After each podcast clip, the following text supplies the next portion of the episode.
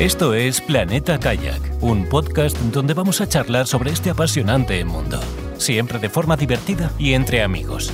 Navega, escucha, participa o pregunta para ser uno más de esta familia. Recuerda que nos puedes encontrar en nuestra web planetakayak.com. Y ahora disfruta de este programa, Planeta Kayak.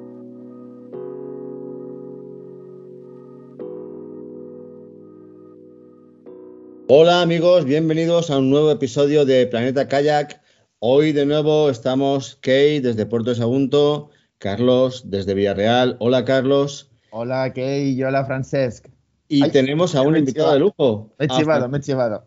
A Francés Bailón, efectivamente, como ya apuntaba Carlos, una de las personas más expertas sobre cultura inuit, no solo en España, sino a nivel mundial. Tiene un currículum que si lo leyera ya no haríamos programa, ah, porque se agotaría el tiempo y no habríamos acabado de no habríamos acabado de leerlo. Decir que es licenciado en antropología cultural por la Universidad de Barcelona, ¿vale? Que ha tocado todos los, ha tocado todos los palos, ha viajado por más de 60 países y convivido con, con, con gente de todos los rincones del mundo, asesorado en arte para cine, da clases, colabora con varios medios de comunicación y compagina todas estas cosas que le dan de comer con lo que a él le gusta, que es eh, la cultura inuit. Eh, también hace de guía en viajes a Groenlandia, Canadá, Círculo Polar Ártico, ha publicado varios libros.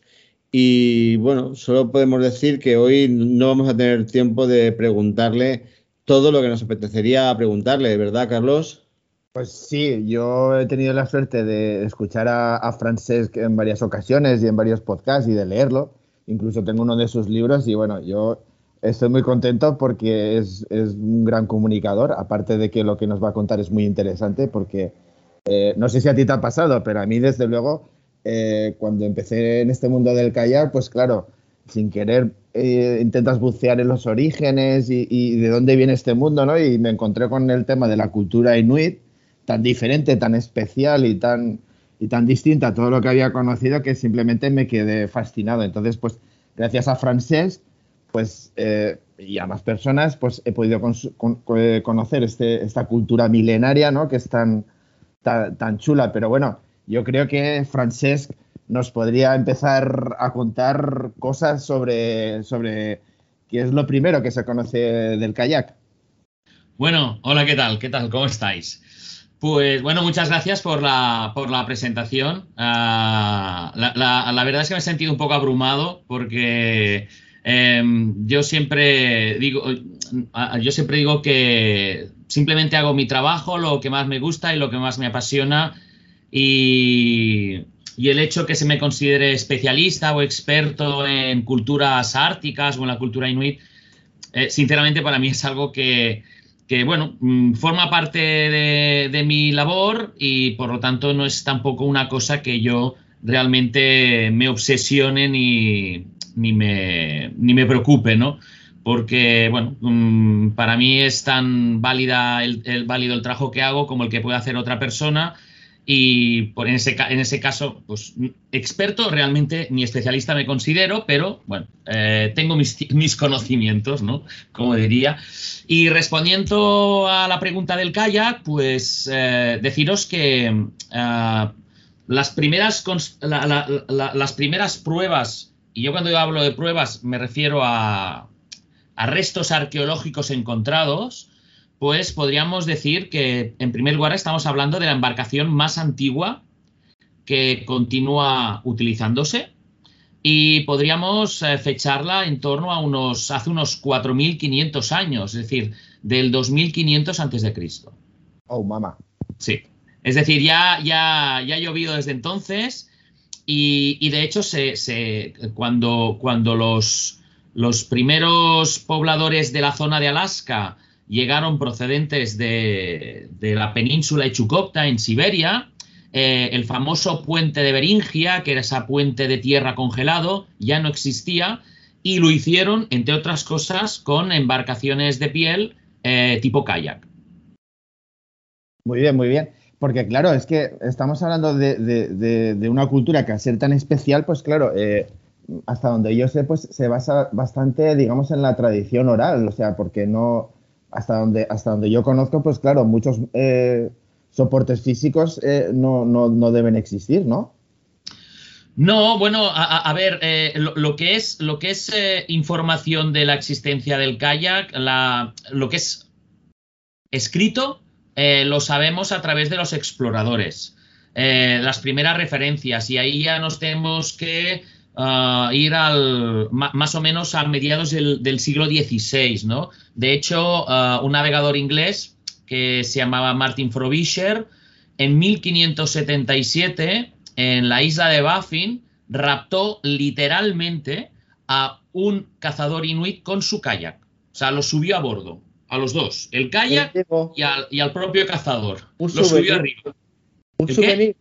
Sí, sí, bueno, un souvenir. Eh, se había mosqueado con los inuit porque aparentemente envió unos hombres para que realizaran un intercambio en, el pueblo, uh, eh, en la costa. Esos hombres no, no regresaron. Eh, él se pensó que los habían matado, etcétera, y entonces cuando pasó un cazador, ¡boom! Aprovechó, lo subió a bordo, estuvo esperando a ver si los del otro pueblo decían algo, los del otro pueblo no dijeron nada, y al final cogió y se, y se lo llevó a, a, Inglaterra, donde acabó muriendo, ¿no? Eh, la, la, cosa curiosa es que según la tradición oral de los inuit, eh, los hombres que se bajaron del barco eh, se quedaron a convivir con los inuit porque no soportaban al comandante, es decir, a Martin Frobisher. Oh my God. Sí. Esa es la tradición oral. Entonces, en cuanto a la tradición oral de los inuit, pues bueno, mmm, claro, tampoco nos ha llegado información de, de, milenios, ¿no? Pero sí que podríamos decir que a través de la tradición oral podemos al menos constatar que con hace unos mil años, eh, a través de la tradición oral nos ha llegado eh, que utilizaban el kayak. Porque, pero claro, arqueológicamente hablando, 4.500 años. Sí, pero por ejemplo, aquí en España no se da el caso, obviamente, porque, pero en países de, digamos, del entorno, por ejemplo, Canadá, en Canadá sabemos que existe un museo muy importante de, de la canoa, le llaman allí, pero bueno, también hay en kayak. Eh, mm, si quisiéramos buscar el, el, kayak, digamos, más antiguo que se conserva en la actualidad, ¿de, de, qué, de qué época estaríamos hablando? Pues de, de, esa época que te estaba diciendo, es decir, el, el, ese, ese kayak está expuesto en, en, el Museo de las Civilizaciones en, en, Quebec, y, perdón, en Quebec, en Ottawa, y, y, hay algún, algún que otro kayak también que se puede encontrar en otros museos también está, mmm, hablando, o sea, que estén en perfectas condiciones, que no sean trocitos de madera o de piel, etcétera. Además, hemos de tener en cuenta que la mayoría de los kayaks estaba hecho de materiales perecederos. Eh, pero. Que 2.500 años es bastante. 4.500 años es bastante tiempo para que dure ciertas cosas, ¿vale? Pero, pero claro, eh, otras ciertas cosas en menos tiempo desaparecen, se consumen. Los, claro. Entre los insectos coprófagos, entre los que se comen la, el cuero, los que se, los, los, los xilófagos, o sea, pueden devorar un, un, un kayak en, en cuestión de, de, meses o si no, sí, sí. años, incluido, incluido los huesos. Entonces, o sea, eh, o sea, hay constancias, como tú dices, pruebas, pero, pero eso no quita que se utilizara antes, o sea, que fuera, de hecho, el resultado de una evolución anterior de, de embarcaciones anteriores, ¿correcto? Sí, sí, sí, sí. Eh, a, a, ver, yo, claro, yo me baso en, en, en, en, los restos que se han encontrado, uh -huh. ¿vale? Eso no significa que eh, el kayak se pudiera utilizar incluso antes, pero si nos hemos de ceñir a, a las pruebas científicas y arqueológicas, pues hemos de hablar de esos 4.500 años. Y ya os digo, o sea, hay algunos kayaks que, entre comillas, están más o menos eh, presentables, que los deberíamos situar, pues eso, sobre, el, sobre mediados del siglo XVI. Y la gran mayoría, te diría yo, de kayaks que están expuestos pues, en el Museo de las Civilizaciones y, eh, por ejemplo, en el, en el en el museo, en el British Museum y otros museos eh, del mundo, pues uh, yo te diría que la gran mayoría estamos hablando de finales del siglo XIX, principios del siglo XX. Y una cuestión, Francesc, porque yo eres de las pocas personas que, que, que conoce, bueno, los inuit eh, tienen diferentes dialectos y diferentes, diferentes lenguas, pero eres la única persona que conocemos que, al menos habla bien una de ellas y, una segunda, pues como comentas, eh, que es un dialecto, pues, eh, pues también has aprendido a, digamos, a utilizarla. Pero eh, mm, es verdad eso que de cuayac, que es la palabra tradicional que, denomina esta embarcación, significa ropa para andar en el agua o, tendría otro significado? Sí, a ver, yo te diría que hay como dos, dos acepciones, ¿no? Dos definiciones de la palabra kayak, de la palabra original. La primera es esta, de ropa para andar por el agua, y eso sobre todo se refería porque el kayak estaba construido según las medidas del cazador. Correcto. Me refiero que ese kayak servía para ese cazador, que además era quien lo construía, pero no servía para otro cazador, ¿vale? Eh, y entonces, eh, claro, eh, el kayak y el cazador eran una sola pieza, una sola persona, por así decirlo, ¿no? Eh, un solo objeto. Eh, además, eh, tanto el anorak que llevaba, que era completamente impermeable, se adaptaba perfectamente a lo que es la quilla del kayak, ¿vale? Para que hiciera esa estanque, estanqueidad en la embarcación y no penetrara el agua. Entonces, ¿perdón? ¿Has dicho a la quilla? Sí. ¿Cómo a la quilla? ¿Será a la brazola de la bañera? Bueno, yo le denomino quilla, la parte redonda por donde se introduce el cazador. Ah, vale, vale. Eh, bueno, en, el lenguaje de kayak moderno es la brazola de la bañera. La, quilla en los barcos suele ser la parte más baja, la parte más baja del barco central suele ser la, quilla, por eso me ha, sorprendido un poco. En inglés eh, se utiliza la palabra cockpit. Sí, bueno, en inglés lo gastan cockpit, sí. sí. Eh, pues, eh, pues lo, que digamos, cuando se introduce, yo, yo lo digo por lo de aquí ya porque en, muchas definiciones o, de, o, incluso de, en museos eh, ponen la palabra quilla, pero sí, sí, sí, sí, quilla, sí, sí. Sorprendente. Entonces, pero bueno, claro, estamos hablando del, del pasado, del pasado y de una embarcación antigua. Entonces, como eran el mismo objeto, ¿vale? Em, ah, por eso se llamaba ropa para andar por el agua, porque el anorak se acoplaba perfectamente a lo que era el, kayak, ¿de acuerdo? Pero hay otra definición, que kayak podría significar hombre barca. Hombre barca. También muy chula y muy poética. Bueno, eh, hasta donde yo también he leído, y corrígeme si, estoy equivocado, aparte de, digamos, de, que, claro, o sea, el, cazador o el palista se acoplaba perfectamente al propio, al propio kayak, a la propia embarcación, aparte también existía como una relación así mística, ¿no? O sea, como que eh, con independencia de que otra persona lo pudiese utilizar, ese kayak, al haber una relación espiritual entre la embarcación, porque un poco la filosofía, hasta donde yo conozco, de los inuites así muy muy en esa onda, ¿no? Pues esa conexión espiritual pues impedía de que otra persona pues pudiese utilizar esa embarcación pues bajo, bajo la pena, por decirlo de alguna forma, de tener mala suerte, que no, que no fuera propicio. Es así también. Bueno, eh, de hecho hay un, hay un dicho que me encanta de los inuit, eh, que también muestra un poco esa relación espiritual con el kayak, que dice que el kayak no te lo pones. El, el kayak te lo pones, no te metes en él. Sí, sí. ¿Me explico? Y, eso también es muy interesante. Y además, como cada cazador fabricaba su propio kayak según su propia medida, ¿vale? Eh, decían que cuando, por ejemplo, un, cazador salía a cazar y no regresaba, eh, se, normalmente se acababa diciendo que eh, es porque había utilizado un kayak prestado, no el suyo propio. Porque además eh, se ha de pensar que eh, eh, el mayor índice de mortandad en el pasado entre los, hombres inuit eran los accidentes de kayak. De hecho, el 35% de las muertes de los cazadores inuit en el pasado eran provocadas por accidente de kayak. Y precisamente en estos lugares donde, sucedía esto, pues lo que nos encontrábamos era con, con, la, con la poliandría. Es decir, que habían pocos hombres, habían muchas mujeres y muchas mujeres tenían eh, estos pocos hombres. yo me voy a apuntar a vivir allí. ¿eh? ¿Eh? ¿Por qué? Porque, por, culpa de esos accidentes, ¿vale? Eh, las mujeres pues podían tener dos o tres hombres. Ay, perdón, al revés. Los hombres, eh, al, ser pocos, tenían muchas mujeres, entonces un hombre podía tener varias mujeres. ¿Las suegras vivían mucho tiempo? ¿Qué?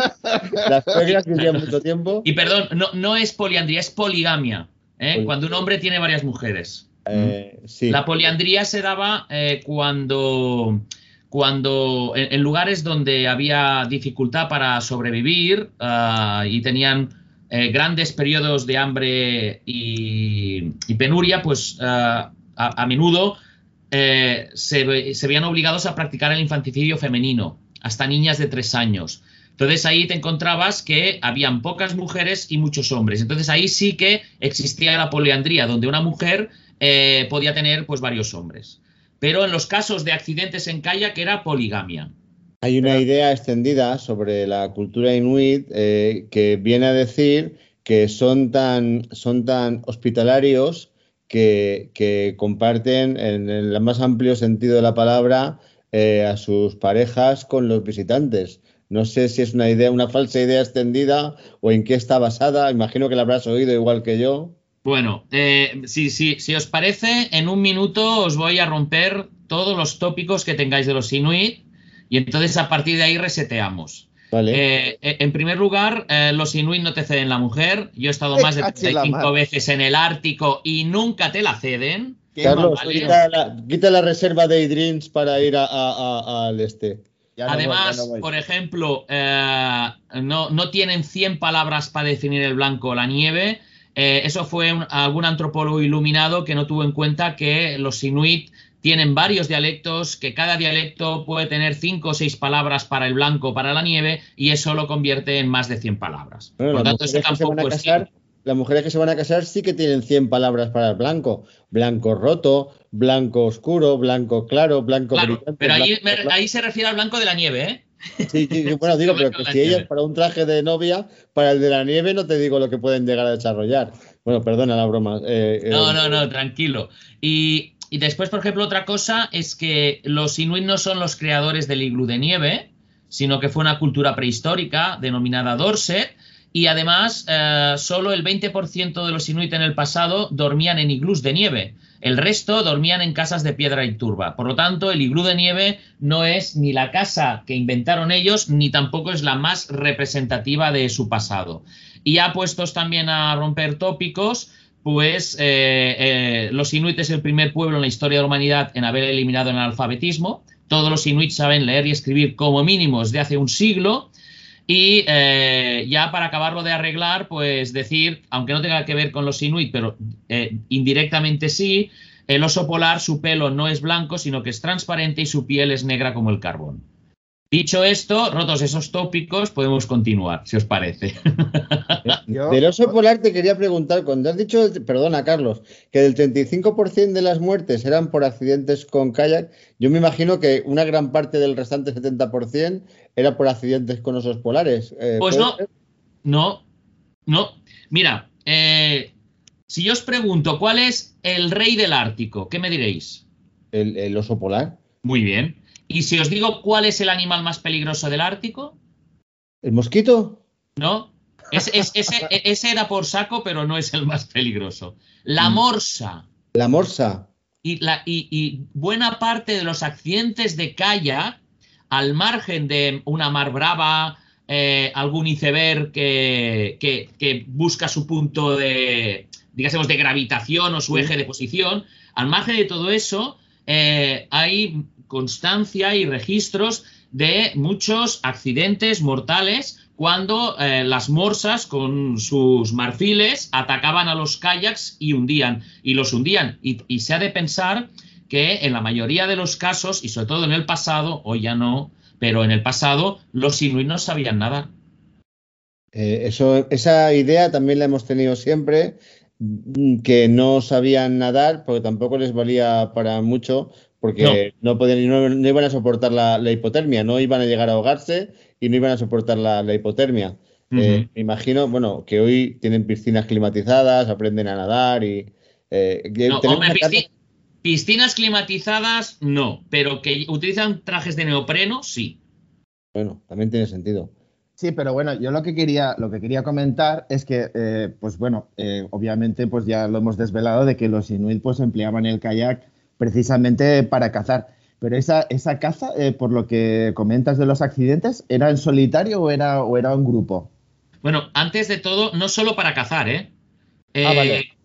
Cuando, cuando se desplazaban, cuando, sobre todo cuando llegaba el verano, y se desplazaban a otros territorios, básicamente los, los inuit eran nómadas estacionales, es decir, eh, durante una época del año estaban en un sitio, durante otra época del año estaban en otro, ¿no? Entonces, normalmente el gran cambio, la gran migración que hacían era eh, cuando terminaba la primavera, llegaba el deshielo y entonces lo que hacían era eh, trasladarse, ¿vale? a, campamentos más, más cercanos a la costa. Entonces, en esos desplazamientos, eran los hombres los que iban en el kayak y las mujeres, los niños y la gente mayor iban en una embarcación también típica inuit que se llama umiak, ¿vale? Eh, que le llaman la embarcación de las mujeres.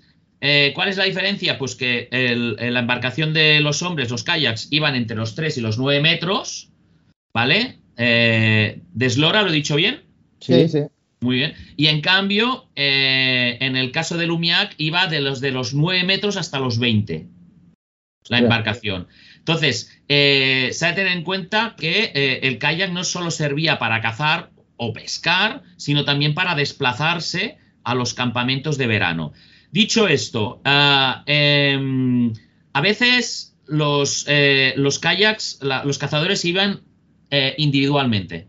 Eh, hemos de pensar que prácticamente no tenían poblados. Es, o sea, sí que hay algunos registros de poblados inuit pequeños, pero por norma general eran familias, con lo cual era el hombre el que salía a cazar y salía a cazar en solitario. Solo eh, en casos puntuales podían salir varios kayaks si estaban en una población relativamente estable, pero es que además, cuando iban a, cazar los grandes cetáceos, léase las ballenas, por ejemplo, o incluso las morsas, por su peligro, eh, lo que hacían era ir en el humiac precisamente. ¿Mm? El kayak siempre ha sido una embarcación individual, sí que es cierto que tenemos los casos de los algonquinos que utilizan la, a la baidarca. Eh, ¿Cómo habéis dicho? Yo digo quillas, ¿vosotros habéis dicho la eh, palabra? bañera y brazola. La bañera es por donde te metes, el cockpit, y la brazola es el borde el borde de la, de la bañera donde se engancha, el, para nosotros el cubrebañeras, para ellos el, el tuilic, creo que se dice tuilic, sí. el, el anorak que se engancha a la brazola vale. de la bañera. Vale, pues la, la, la, bañera o la brazola, como queráis, por ejemplo, en, en, en, entre algunos inuit o yupik de Alaska y entre, entre otros, otros pueblos, como por ejemplo la zona de la isla de, de St. Lawrence o los aleutinos podían utilizar dos o tres. Y entonces ese kayak ya era triple o doble. Pero eso eran casos excepcionales. Y solo en esa zona. Lo normal eran kayaks individuales. ¿Vale? Y entonces, eh, claro, cuando salían a cazar salían solos. Por norma general salían solos. Y, una cuestión, volviendo a la construcción de los kayaks.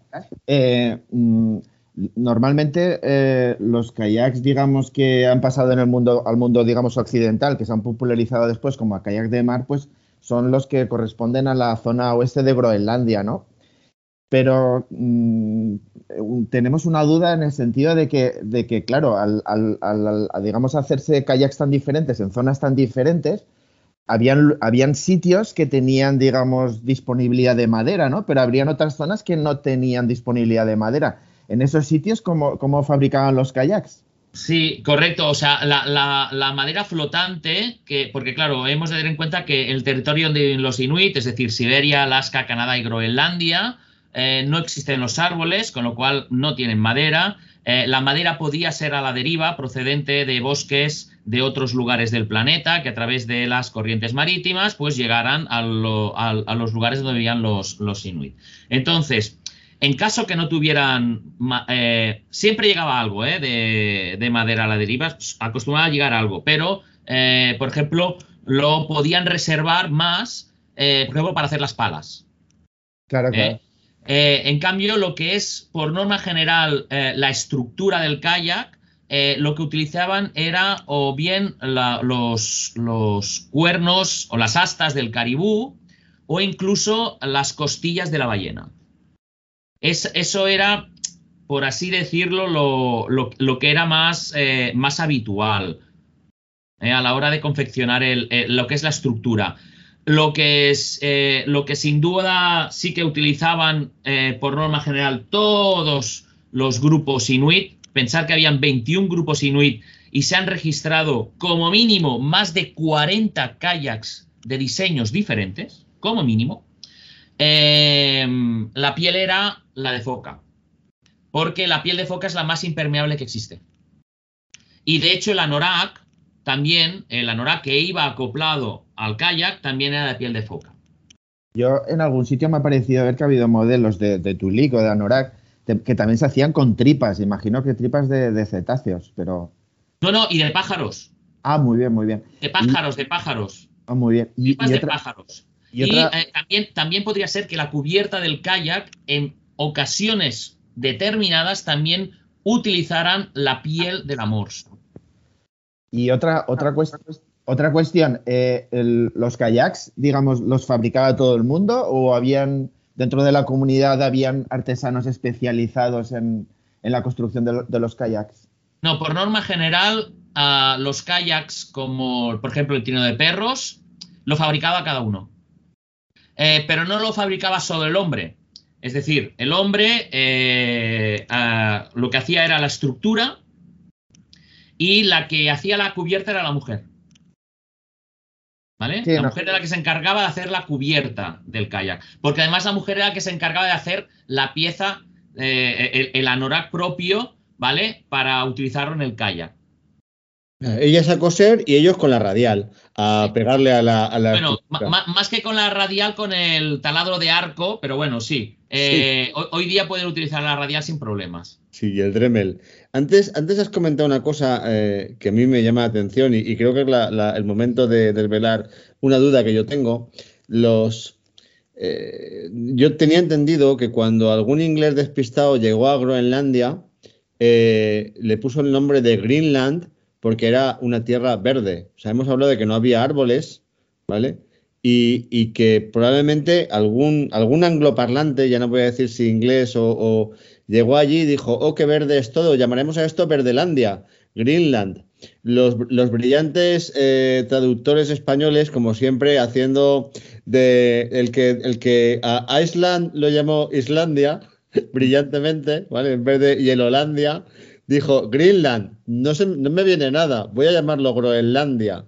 Eh, eh, ¿Qué certeza tenemos sobre que, que, Greenland, que Groenlandia en algún momento fuera mayormente verde y hubiera árboles, hubiera un clima más, más cálido? A ver, eh, en primer lugar, ah, la persona que puso el nombre a Groenlandia no era un anglosajón, sino que era el señor Eric el Rojo, el vikingo, que fue expulsado en el año 982 de Islandia por eh, tuvo que pagar un exilio de tres años por culpa de un de, un asesinato que él cometió y entonces se vio obligado a marcharse de Islandia. Y entonces él había oído eh, de las sagas que se habían escrito de otros navegantes como por ejemplo Gumhorn que era otro navegante noruego que de hecho, la montaña más alta de Groenlandia lleva el nombre del navegador este de Gunhorn, pues que hacia el oeste habían más tierras. Entonces él se fue a Groenlandia,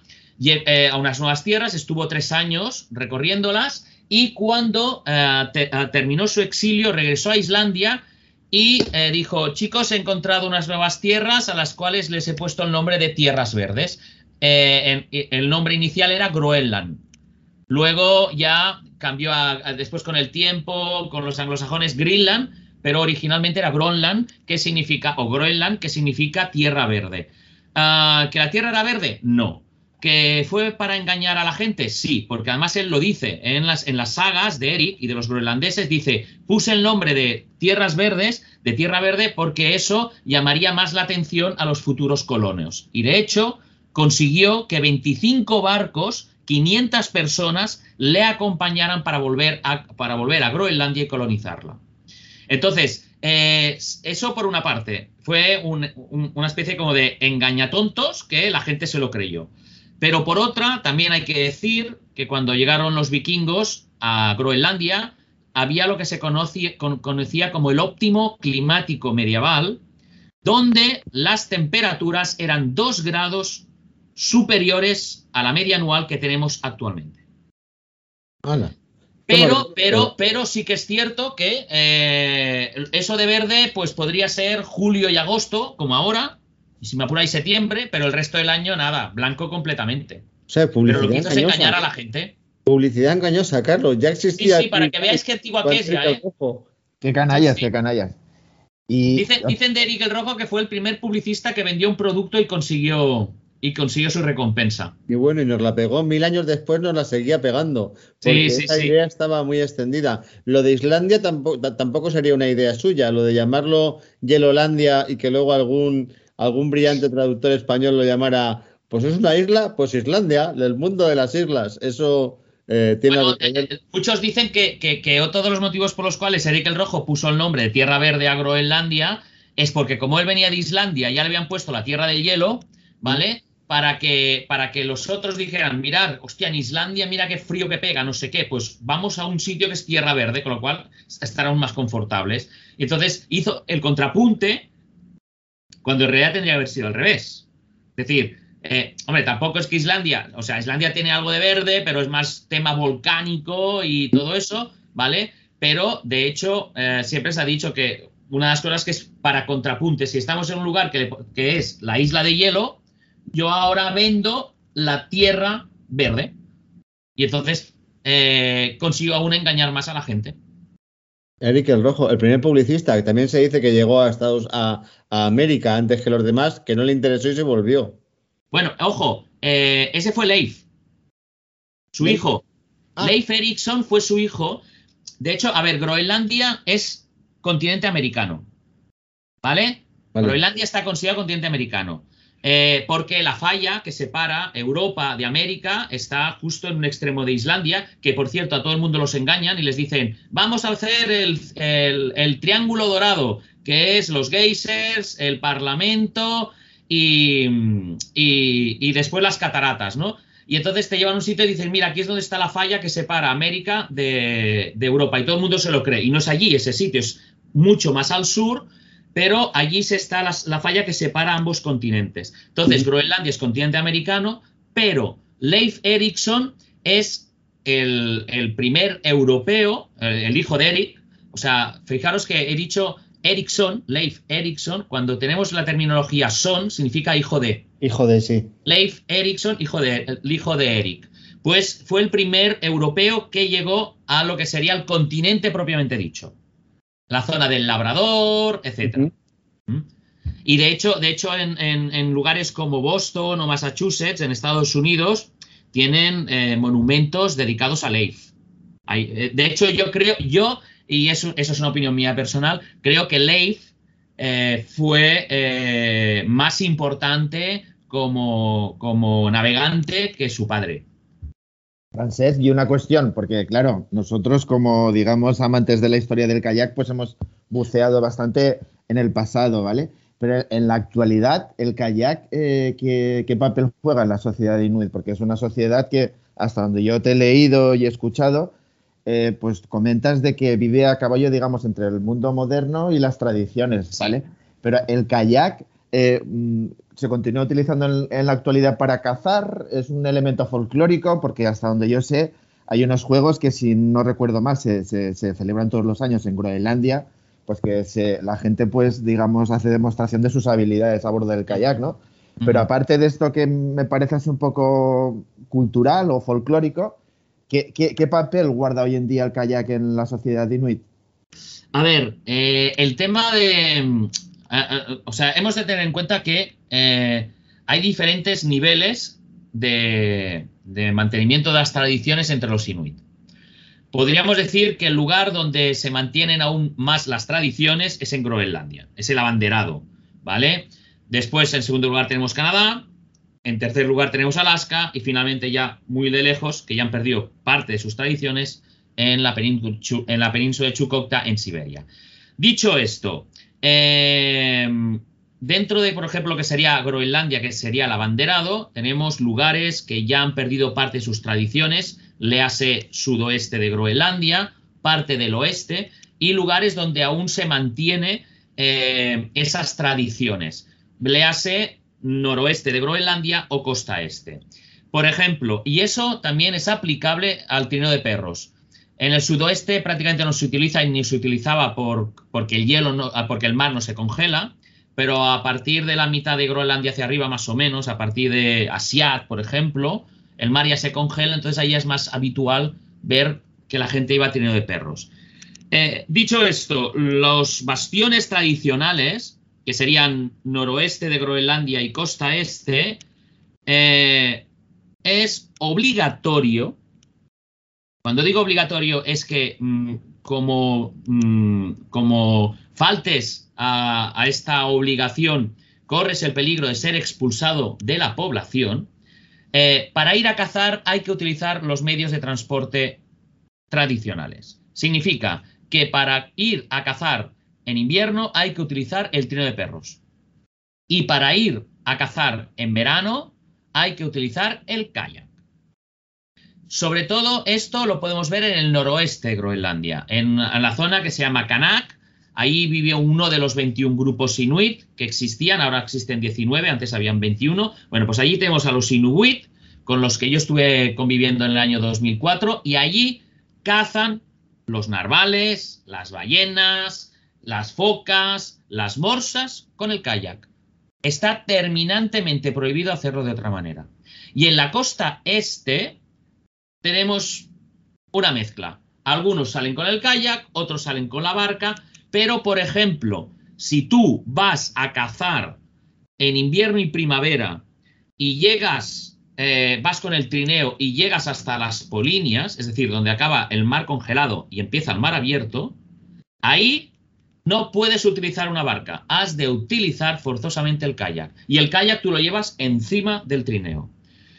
Eh, en cambio, en la costa oeste esto no hay y lo que sí que podemos encontrar es lo que has dicho tú de representaciones de, de manejo de kayak, sobre todo, por ejemplo, la fiesta nacional groenlandesa, que es el 21 de junio. Hay exhibiciones de, lo que es el kayak y también todo lo que es eh, lo que se denomina el esquimotaje o, la, técnica de maniobra del volteo, que no sé si sabéis, pero se han descrito hasta más de 30 técnicas diferentes para hacer el esquimotaje.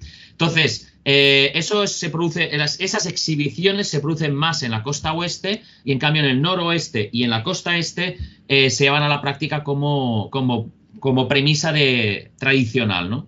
Y dentro de esa línea, digamos, de conservar las tradiciones, los kayaks que utilizan, que son, digamos, kayaks tradicionales, que es el sistema este de construcción clásico que se llama skin on frame, que es una, digamos, una estructura de madera, o son, son kayaks así modernos de fibra o de plástico?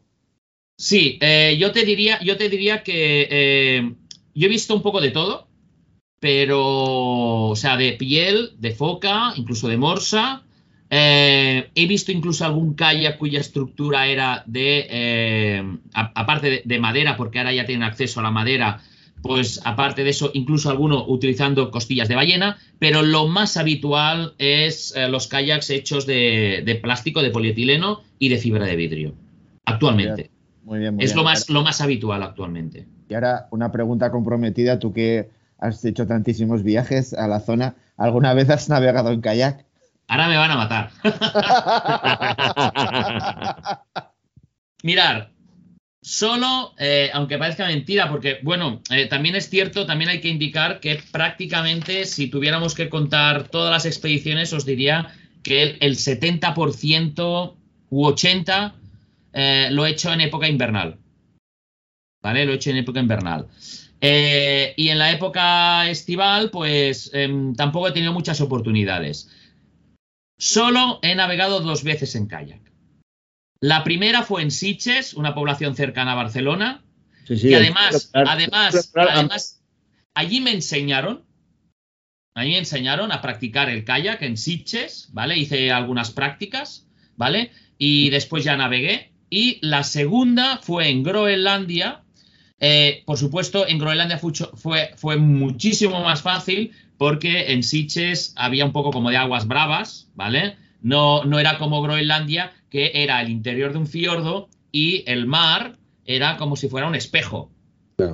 Que lo cual era aquello más fácil. Además, tampoco había mucho hielo y todo eso. También he de decir que em, a mí me gusta muchísimo más el trino de perros y entonces ahí sí que he aprendido a conducir un trino de perros.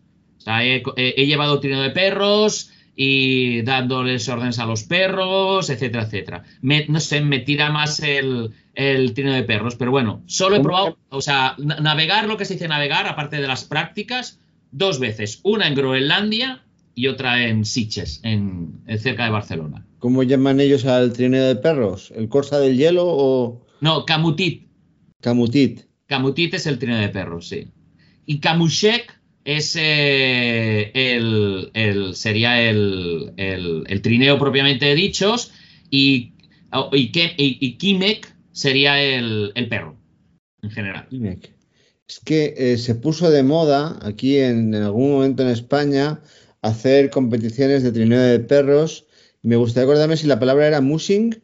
Sí, eh, pero eso es diferente. Eso es, sí, es, una cosa así, pero es que es diferente, porque además el, eh, en, el, en, el, cuando tú vas en trineo de perros, ¿vale? Eh, por ejemplo, en Groenlandia, tú no vas en lo que serían ah, la, parte, la, parte de, la parte trasera donde está el pasamanos, de pie. Tú vas sentado en el trineo, cerca de los perros, para que puedas eh, dominar lo que son las cuerdas y los arneses y para que eh, puedas darles las, las, órdenes al perro. Además, el perro eh, no es de esos, aunque podría parecer bonito, no es precisamente los perros son cariñosos. De hecho, son, son, son, animales que son salvajes. Es lo más parecido al, al, lobo. y, y, lo bueno es que además la raza de perro groenlandesa está reconocida como tal, ¿no? ya desde, ya desde hace unos años. No y los Huskies ni los, ni los Alaska Malamute. Nada que ver, no tiene nada que ver. O sea, yo, eh, tú coges un perro groenlandés y, te hace una, te hace unas hamburguesas con un husky o con un malamute. Porque esos, esos, esos, o sea, son salvajes en estado puro y duro, ¿eh? es algo que realmente es increíble. ¿Cómo se llama ese perro? ¿Perdona? groenlandesa, raza groenlandesa, está reconocida como tal. Sí, sí, sí. Sí, sí. o sea, se llama raza de perro groenlandesa. Vale, vale. Eh, pensaba que tendría algún nombre. Eh, Muki, ¿has dicho que llaman ellos al perro? No, Kimek. Kimek, vale. Sí. Kimek. Kimek. Curioso. Eh, yo convencido que tendrían perros, si no huskies o Alaska Malamute o, o estos japoneses de pensaba que, serían perros así. Eh, que no, son, perros que no son muy grandes, pero son muy fuertes. O sea, no son aquello, una bestialidad de perro. Como, yo, como yo. Yo soy muy grande, pero. y además, una anécdota eh, es que cuando los primeros inuit groenlandeses llegaron, pisaron a Dinamarca, una de las primeras cosas que dijeron a sus familiares es que los europeos eran unos guarros porque tenían a sus perros dentro de las casas. ¿Eh? Los perros siempre a la calle. nunca, entran en las casas, no son animales domésticos. Son, eh. son, animales que tienen un servicio y cuando dejan de servirles, pues los acaban sacrificando. Hay una, hay una creencia sobre los perros y el, y el frío, ¿vale? De que los perros, o sea, los perros están dentro de casa porque quiere estar con la familia y a la familia le da gusto tener al perro en el sofá. Pero los perros no tienen la percepción de frío que tenemos nosotros. Hace dos o tres años se perdieron unas personas por ahí por la tinensa de Benifasá que iban, que iban con un perro. Eh, dos murieron de frío, uno sobrevivió y el perro apareció al cabo del tiempo y dijo, uy, esta gente la he perdido y no sé qué ha sido de ellos. O sea, el perro sobrevivió a temperaturas no temperaturas polares, claro, pero, pero mucho frío, mucha humedad. No os acordaréis de aquella tormenta que hubo por allí y los perros tienen otra, otra percepción de, lo que es el frío y el calor y otra protección, claro. Francés, y una, una cuestión. Eh, a mí algo que siempre me ha encantado, digamos, de la, de la civilización inuit es que eh, pues eh, durante miles de años se ha enfrentado pues al entorno más duro y más, más, más increíble que hay, ¿no? Y sin embargo, digamos, en un siglo, pues digamos, ha sucumbido un poco a, digamos, a todo lo que la civilización europea, pues un poco les hemos invadido y les hemos puesto la, el submundo patas arriba, ¿no? Eh, ¿Cómo ves el futuro de, los, pueblos actuales inuit?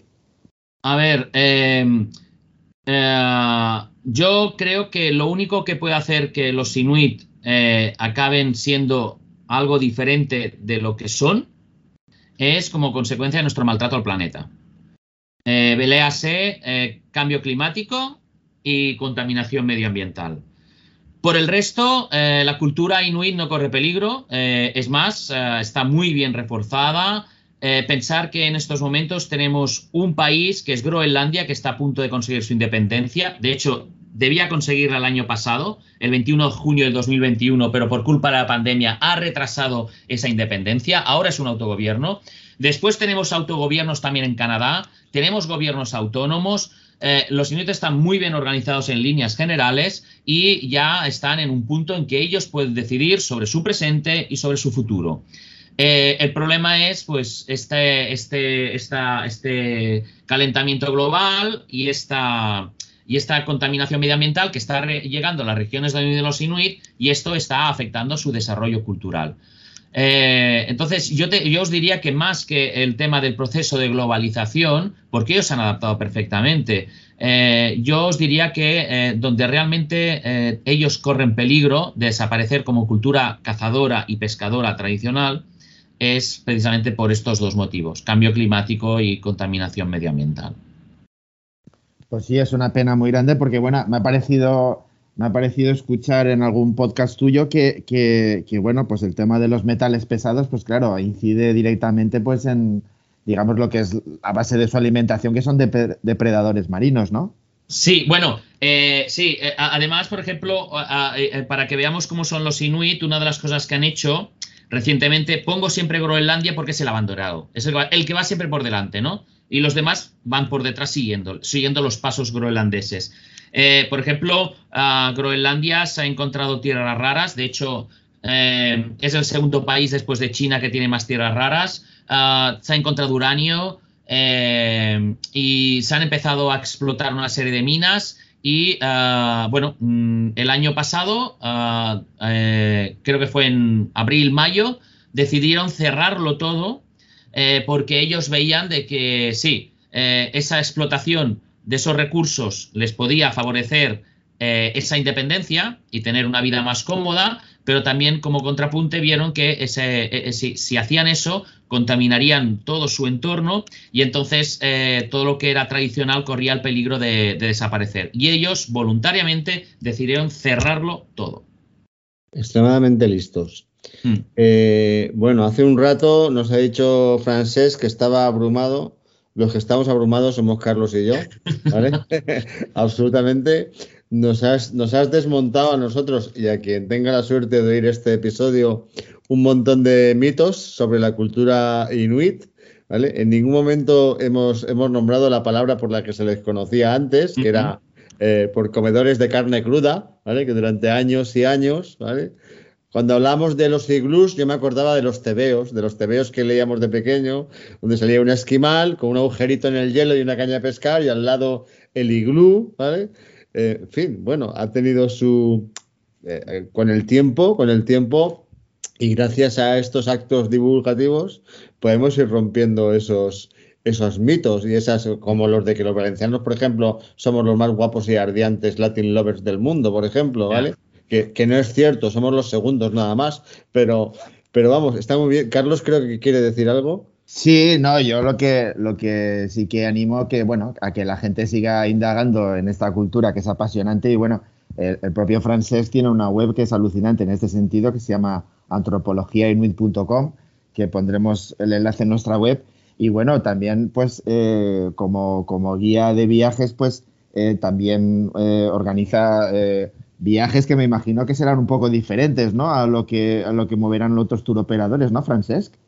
Sí, eh, bueno, antes eh, solo una breve mención. Eh, efectivamente, el problema de los inuit es que se conocen más por su realidad cultural, por, su nombre que por su realidad cultural. Y yo diría que de los, los inuites de esas, de, esas etnias que se han creado una serie de estereotipos y, de falsas características que, que realmente les ha hecho mucho daño, ¿no? pero que en su día se dijeron, sobre todo años 50, 60 y 70, porque vendía más. Vendía más decir que los inuit intercambiaban sus mujeres y te las cedían, a, decir lo contrario porque no era verdad. Entonces, eh, sí. Entonces, claro, el problema es ese, ¿no? que es, de esos pueblos que, su realidad cultural eh, realmente es bastante desconocida. ¿no? Y por lo que comentas tú, Carlos, pues sí, bueno, yo, yo estuve haciendo, estuve trabajando años em, trabajando en, viajes de trekking, pero, pero me encontré que, esos viajes prácticamente no tenían contacto con la, con, la población nativa y entonces eh, em, decidí crear eh, mis propios productos que eran por encima de todo antropológicos y culturales, en contacto directo con los inuit y sobre todo, que es muy importante, yo solo trabajo con ellos. No utilizo ni un solo intermediario. Buena parte de lo que pagan los viajeros para hacer estos viajes van a parar a ellos. En, las barcas, vamos en sus barcas. Sus casas, dormimos en sus casas. Incluso alquilamos algunas casas. La comida, toda se compra en Groenlandia. Porque hay que invertir en un país en el cual tú estás trabajando y sacando un beneficio. Y entonces todo, absolutamente todo, eh, va a, o sea, eh, eh, se, centra prácticamente en el país. Entonces, cuando uno hace estos viajes antropológicos y culturales, que es una constante estar codo con codo con los propios inuit, además, a la hora de hacer los programas, yo lo hago con ellos, somos como un equipo todos. además, el viajero ha de saber que esa expedición es un viaje solidario y además un viaje solidario a uno de los lugares más remotos, pero también más pobres del Ártico. Pues es un, es un aspecto muy, muy interesante que yo desconocía, porque bueno, que y yo conocemos gente que pues precisamente pues va a hacer, digamos, eh, travesías en kayak, normalmente en autonomía, pues por zonas eh, normalmente del oeste de Groenlandia, pero bueno, ese tipo de viajes pues me parece muy interesante porque claro, o sea, aparte digamos del entorno natural, Groenlandia pues claro, tampoco no es un sitio que tenga muchos monumentos que ver, o, sea, vas, vas a, digamos, básicamente a ver naturaleza y, el aspecto, digamos, de, más, más, de ser un turista al uso, ¿no? O ser una persona, pues, que, va un poco más allá con su viaje, pues, me parece muy, muy interesante el enfoque que le das a los viajes. Gracias. Bueno, eh, hoy estamos batiendo récord de tiempo. Como he dicho al principio, eh, si preguntáramos todo lo que nos pasa por la cabeza, eh, tendríamos que, estar mucho más tiempo del que normalmente estamos en nuestros episodios. No descartamos, si Francés no lo descarta, no descartamos invitarle en otra ocasión para seguir hablando de, estos temas, porque seguro que a Carlos se le han quedado cosas eh, eh, guardadas, igual que se me han quedado a mí. Antes he dicho una mentira, los valencianos no somos el número dos en Latin Lovers, somos los número uno, ¿vale?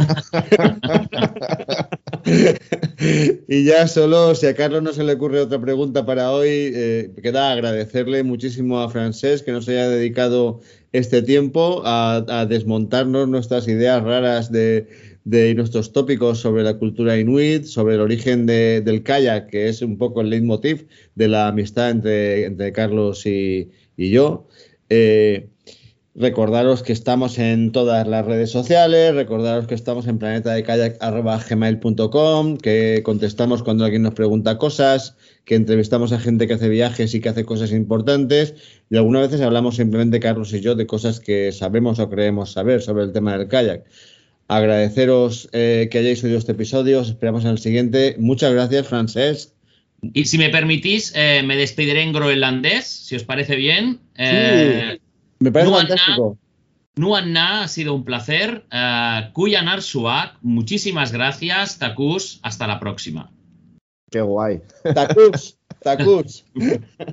Muchas gracias. Muchas gracias. Hasta luego. Hasta luego. Navega Escucha, participa, pregunta. Para ser uno más en Planeta Kayak.